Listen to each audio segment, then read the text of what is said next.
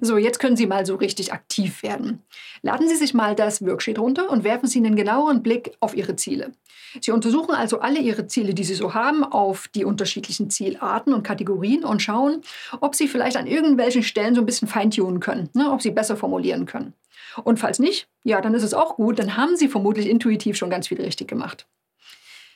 Allgemein ist es für die Aufgabe erstmal unerheblich, ob Sie schon konkrete Ziele im Kopf haben oder noch nicht. Und falls noch nicht, dann können Sie die Aufgabe auch dabei unterstützen, richtig gute Ziele zu setzen. Insgesamt, das ist wichtig, müssen Sie da gar nicht verkrampft rangehen. Ne? Es müssen gar nicht alle Ziele in allen Kategorien auftauchen. Also wenn Sie zum Beispiel das Ziel haben, ich möchte einen Urlaub für den nächsten Sommer buchen, dann ist das jetzt weder ein Lernen noch ein Leistungsziel. Ne? Also Sie müssen sich nicht zwingen, willkürlich irgendwelche Kategorien zu vergeben.